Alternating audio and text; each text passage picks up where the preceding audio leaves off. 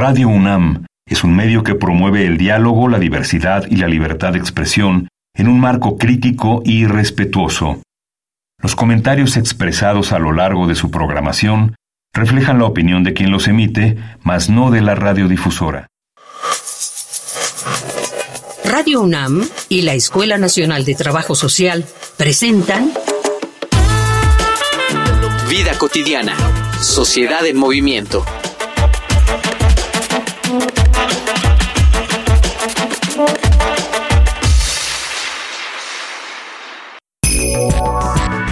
Iniciamos ya con nuestro muy bonito programa. Soy Ángeles Casillas. Gracias por sintonizarnos. A propósito del Día Internacional de las Familias, quisimos reflexionar sobre si este importante grupo social nos brinda un espacio seguro, un espacio que nos proteja. De eso vamos a reflexionar. Quédense con nosotros. Es verdad que nadie elige a su familia ni los que hemos nacido en ella, ni los que decidieron formarla. Sin embargo, cuando dos personas han tenido un hijo, ambas tienen la obligación de ofrecer un entorno apto para el crecimiento y el desarrollo del mismo. En general, solemos ver a la familia como una casualidad, el lugar en el que nos tocó vivir y no nos damos cuenta que ese es el primer entorno de preparación para todos los aspectos de nuestra vida futura. En el entorno familiar, aprendemos a conducirnos en los espacios públicos, Ahí aprendemos sobre el respeto al espacio personal de otros, aprendemos el manejo de nuestras emociones y cómo nos relacionamos sentimentalmente con otras personas y también formamos el modo en el que cooperamos dentro de un hogar, desde cosas tan elementales como tener una buena alimentación o modales adecuados hasta aquellos que pueden afectar a la sociedad completa, como respetar la propiedad de otros o a no ejercer violencia, necesitamos tomar conciencia de que una familia no debe considerarse nunca algo que se pueda tomar a la ligera. Por eso hoy, en Vida Cotidiana, Sociedad en Movimiento, hablaremos sobre la familia como entorno seguro con la maestra Isabel Cristina Quiroz Ospina, coordinadora del Programa de Trabajo Social del Tecnológico de Antioquia, Colombia. Facebook, Escuela Nacional de Trabajo Social, ENTS, UNAM. Twitter, arroba ENTS UNAM Oficial. Instagram, ENTS UNAM Oficial. Me da muchísimo gusto saludar a nuestra invitada, maestra Isabel Quiroz. Muy bonita tarde, gracias por estar en el programa. Muy buenas tardes, muchas gracias a ustedes por la invitación. Contentísima de estar acá. Muchísimas gracias. Vamos a iniciar con algo muy sencillo suena complicado porque puede definirse desde diferentes enfoques, ¿no? Demográfico, económico, jurídico, pero ¿cuál sería para este programa una, digamos, una definición más sencilla para partir de qué es una familia? Si nos apoyas con ello. Claro que sí. Eh, bueno, mira, obviamente tenemos una visión que ha sido tradicional y que es la más común eh, del concepto de familia, ¿cierto? Que tiene que ver con eh, los vínculos y eh, los lazos de consanguinidad, eh, la familia que siempre, digamos, en términos de un enfoque estructural hemos concebido y hemos naturalizado. Pero, obviamente, con todos los cambios que nos ha traído la posmodernidad y, en, digamos, en este momento, toda esa comprensión de familia se ha venido revaluando y yo personalmente eh, me adhiero mucho a un concepto de familia de unas terapeutas colombianas, eh, entre ellas María Victoria Willes, una gran amiga, eh, quienes plantean que la familia es un sistema relacional que se va configurando, esa noción de configuración, y además que se configura desde sus narrativas, nos permite hacer una mirada muy amplia de lo que significa construir familia, porque precisamente se configura, se construye, no está dada como una estructura estática y, preestablecida, sino que es cambiante, es dinámica y tiene distintas, obviamente, funciones, pero no solo eso, sino tiene distintas dinámicas, tiene distintas narrativas, tiene distintas formas de vinculación, de relación, de afectividad. Entonces, eh, hoy hablamos de la familia eh, multiespecie especie, hablamos de las familias homoparentales, hablamos de las familias unipersonales, hablamos de familias constituidas entre amigos, en fin, la tipología, digamos, que siempre tuvimos como referencia, se amplía en una cantidad de posibilidades enormes, porque finalmente de lo que se trata es de cómo nos vinculamos en este, digamos, escenario y cómo desde allí logramos eso que ustedes nos plantean, eh, estar protegidos, sentirnos amados, sentirnos contenidos. Eh, básicamente lo veo de esa manera. Qué interesante que nos plantees y creo que en varios escenarios se ha discutido ya y aceptado esta reconfiguración, ¿no? Eh, que las familias son eso, ¿no? Eh, sistemas que se van reconfigurando y que han cambiado mucho, evidentemente, al paso de los años. Con todos estos cambios, maestra Isabel, y hablando de la actualidad en nuestros esquemas contemporáneos, mito o realidad, sigue siendo la familia, independientemente de su configuración, un entorno seguro? Mm, cuando estamos hablando de un entorno seguro, eh, yo pensaría que sigue siendo un entorno que en el que nos sentimos protegidos, en el que podemos sentirnos acogidos, respaldados, pero que no necesariamente eh, debemos mantener ese mito de la familia idealizada donde eh, todo lo que sucede es bonito y es a partir del amor y es a partir del cuidado. Eh, ojalá, ¿cierto? Sabemos que de todas maneras este es un, momento de, de, la humanidad bastante complejo eh, que las expresiones que se viven en la familia y las dinámicas que se tienen están también permeadas por la cultura y por, eh, digamos, todos los determinantes sociales que hay también de múltiples violencias, exclusiones, eh, que de lo macro, pues obviamente permean a la familia eh, a veces le asignamos a ella toda la responsabilidad por eh, la supervivencia, por la protección, por la crianza, eh, por el desarrollo de sus miembros, de sus integrantes, cuando precisamente como sociedad no le proveemos de las oportunidades y de, y de los derechos también para que pueda desarrollar esos propósitos, ¿cierto? Entonces, es responder a esa pregunta creo que no tiene que ver con un sí o con un no, sino con analizar la complejidad de lo que supone la familia como un sistema relacional en el marco de otros sistemas con los que coevoluciona necesariamente, ¿sí? Eh, entonces, básicamente creo que, que sigue siendo un entorno donde obviamente llegamos a la vida eh, ahí somos recibidos generalmente al llegar a la vida y en ese sentido se mantiene esa vida en un entorno que resulta acogedor generalmente, ¿cierto? Pero decir si es seguro o no depende también de en qué sociedad estamos hablando de esas familias. Entendido así, depende de estas realidades tan y a veces tan complejas. Vamos a abonar con algunos datos eh, acerca de dinámicas familiares y de diferentes formas que ahora se están eh, relacionando y configurando estos sistemas. Escuchemos una infografía social. Infografía social.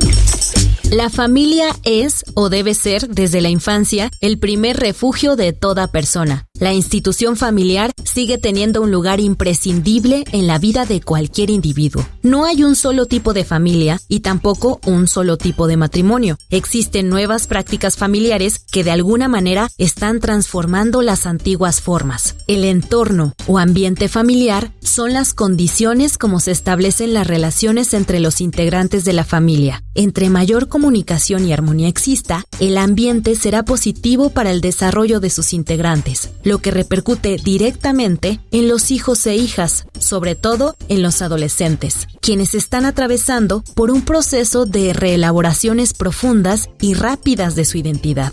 Hay familias que, por el contrario, forman un ambiente familiar negativo, pelean o discuten constantemente y caen en un círculo de violencia, lo que origina un entorno hostil que afecta a todos sus miembros. También existen entornos mixtos, donde el ambiente es positivo y a veces negativo. Si hay conocimiento de esta situación, los padres tendrán mayor posibilidad de encauzar a sus hijos hacia un buen entorno. De acuerdo con los informes de incidencia delictiva del Fuero Común, correspondientes a cada año, a partir de 2020, durante la pandemia por COVID-19, el delito de violencia familiar fue a la alza. El informe del Secretariado Ejecutivo del Sistema Nacional de Seguridad correspondiente a 2023 estableció que en enero de este año se presentaron 21.374 carpetas de investigación, 21.197 en febrero y 26.301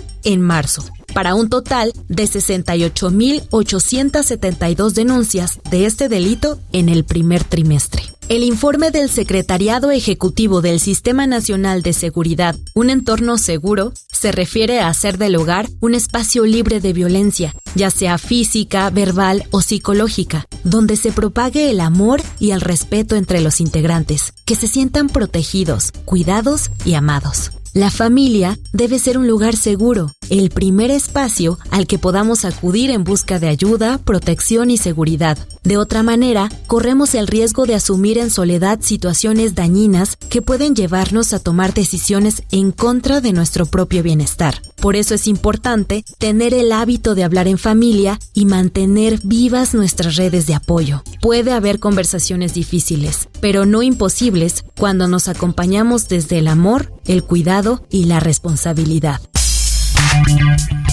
Maestra, antes de estos datos, tú nos comentabas esta parte de no siempre los sistemas familiares, ¿no? Podemos tajantemente asegurar que brindan afecto, soporte, ¿no? apoyo y todo. Pero yo me quedé pensando, si por ejemplo las instituciones, ¿no? Eh, que pueden hacerse cargo, que se hacen cargo, ¿no? A veces, pues de los requerimientos para la vida, del cuidado, de, de las personas que no tienen, por ejemplo, familia. No sé cómo se cubra estas funciones de apego y soporte, ¿sí? es como decirlo de amor, ¿no? De acompañamiento, o solamente es algo que como privilegio se da en los sistemas familiares.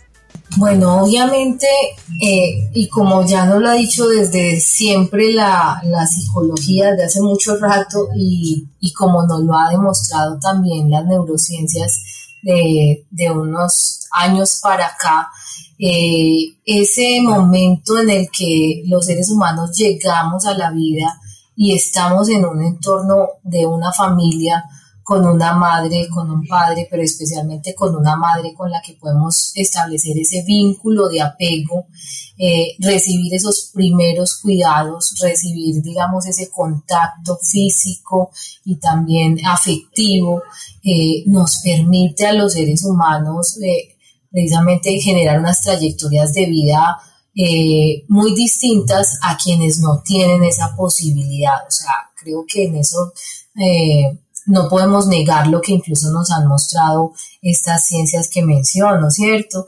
Eh, pero eso no eh, implica necesariamente, porque también los estudios de resiliencia sí lo han reflejado, que un niño, una niña una persona que, eh, digamos, desarrolla esas etapas iniciales de la vida en un entorno institucional, no vaya a poder también avanzar en su desarrollo y tener unos logros importantes en su trayectoria de vida, ¿cierto?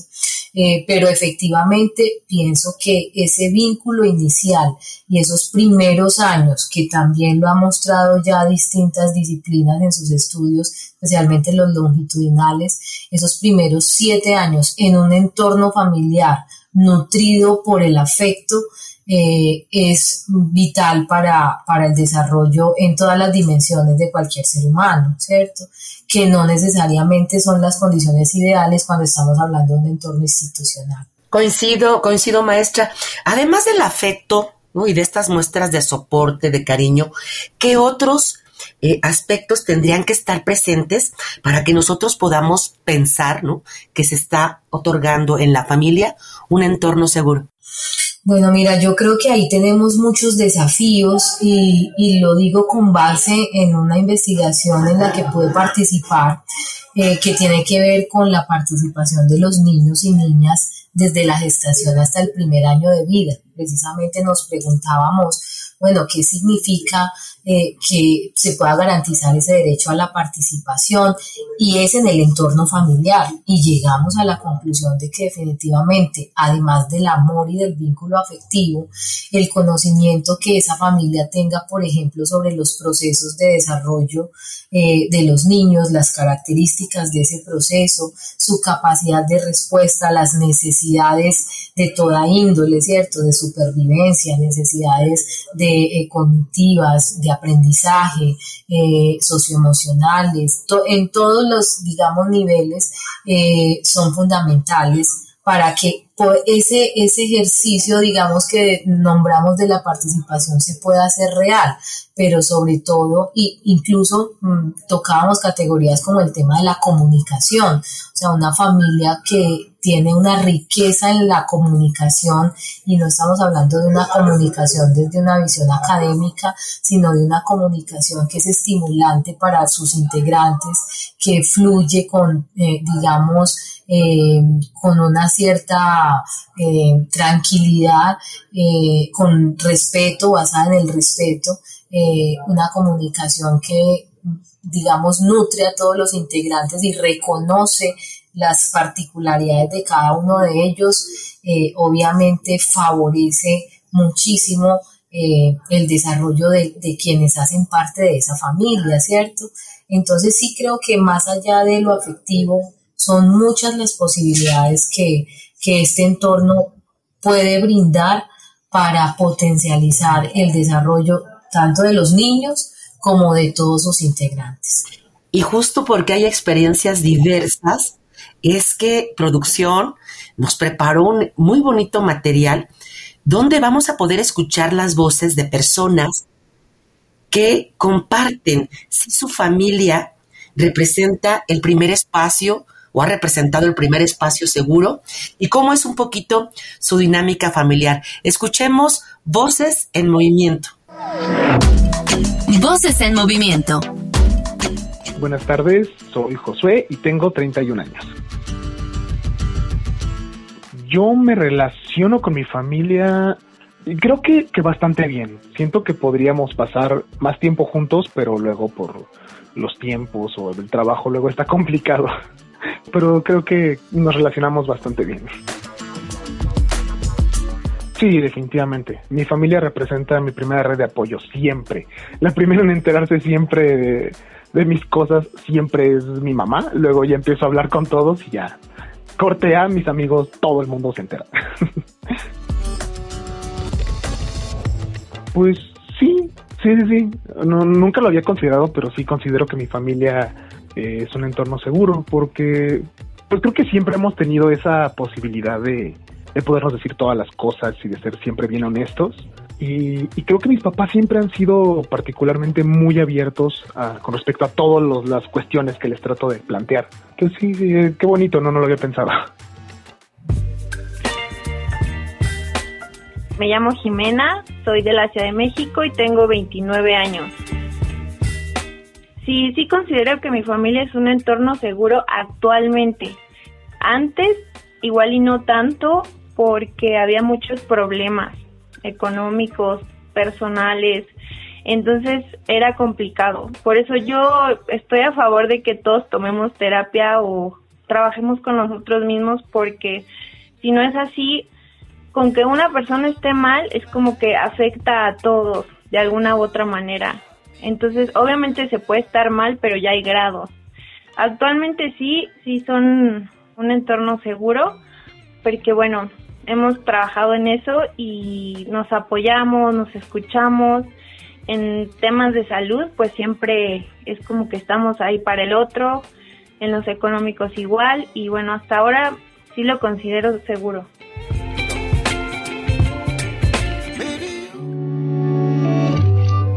Facebook, Escuela Nacional de Trabajo Social, ENTS, UNAM. Twitter, arroba ENTS, UNAM Oficial. Instagram, ENTS UNAM Oficial.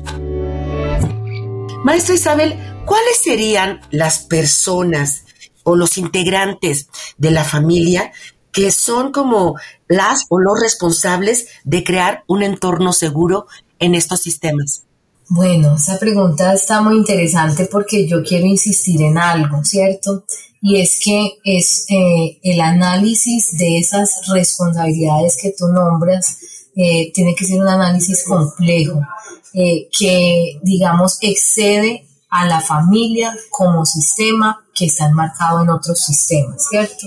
Yo quiero dejar esto muy claro porque en algún momento parte del debate ha sido, bueno, la familia, lo que pasa en la familia es eh, algo que se considera de un ámbito privado o es del ámbito de lo público, ¿cierto? Y en ese sentido, entonces, hemos llegado también a la mirada de que si no hay políticas públicas, si no hay políticas gubernamentales que respalden esas eh, responsabilidades que entre comillas como sociedad le hemos asignado a la familia frente al cuidado, frente a la crianza, frente a lo que tú nombras como el soporte, ¿cierto?, de sus integrantes, pues difícilmente esas familias van a poder también cumplir como con esa misión que, que de alguna manera les asigna la sociedad. Entonces, hablar de responsables, pues eh, en términos de quiénes serían Creo que depende además también de la configuración de familia, ¿cierto? ¿Quiénes son los miembros de esa familia? Y en ese sentido, ¿quiénes son las personas que van eh, posibilitando y jalonando los desarrollos de todos sus integrantes? En una familia, digamos, de tipología nuclear, pues tenemos muy claro que es la madre, el padre, pero en una familia extensa pueden ser los abuelos, los tíos, pero en una familia entonces donde tenemos hoy eh, eh, amigos y tenemos hoy eh, miembros de otras especies. Bueno, ¿cuáles serían aquí los llamados a asumir esa responsabilidad? Creo que ahí es donde la noción de familia con la que iniciamos nos permite abrir la mirada a que cada familia, y por eso también hablamos de las familias, cada familia constituye un mundo particular y ya hoy no la podemos mirar de una manera genérica y estructural, eh, sino desde cuáles son las configuraciones de esa familia en particular, a partir de sus narrativas, a partir de, de quiénes, digamos, de cómo circula la autoridad, cómo circula la comunicación, cómo circula quiénes son los o las proveedoras eh, eh, quienes se encargan del cuidado. Eh, creo que hoy esas responsabilidades se han también democratizado en el ámbito de la familia. Creo sería provechoso que pudiéramos sí asegurar, tú lo señalabas, las familias como sistemas relacionales, pero también pertenecemos a otros sistemas macros, ¿no? Como una estructura de sociedad que, bueno, finalmente si no brinda tampoco un entorno seguro, pues dificulta, ¿no? Para estos grupos el que, el que se pueda dar. ¿Podríamos nosotros ir concluyendo nuestro programa, maestra, para que nos vayamos con, con ciertos exhortos, ¿no?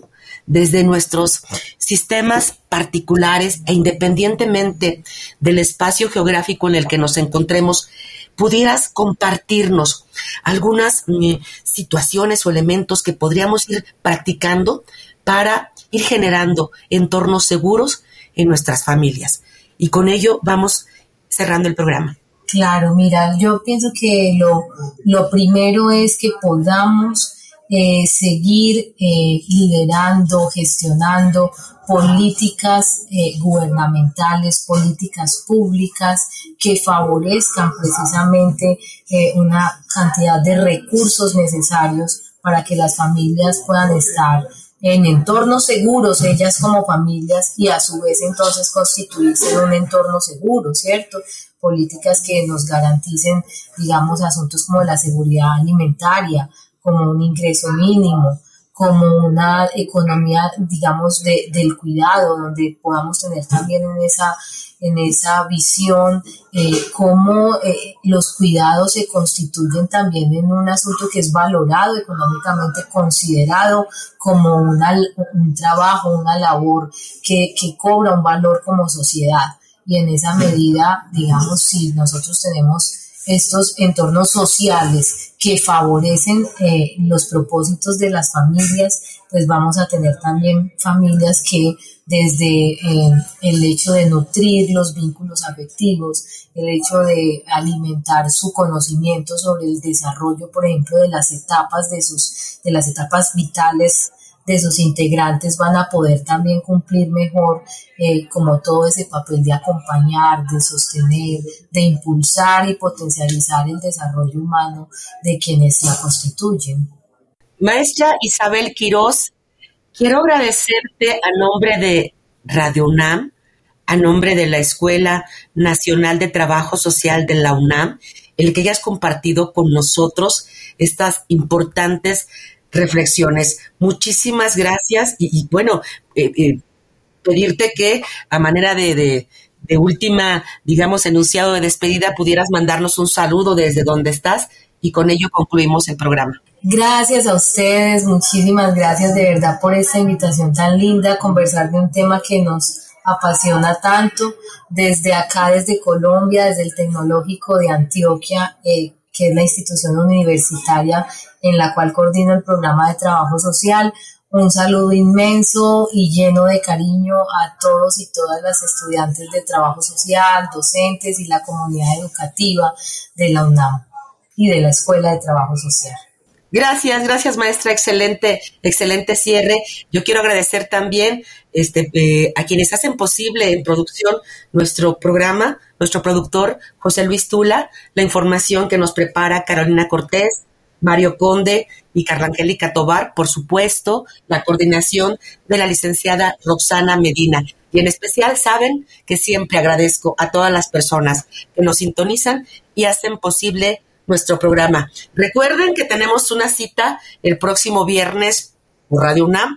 Soy Ángeles Casillas. Hagan un excelente fin de semana. Bonita tarde. Facebook, Escuela Nacional de Trabajo Social, ENTS, UNAM. Twitter, arroba ENTS, UNAM Oficial. Instagram, ENTS, UNAM Oficial.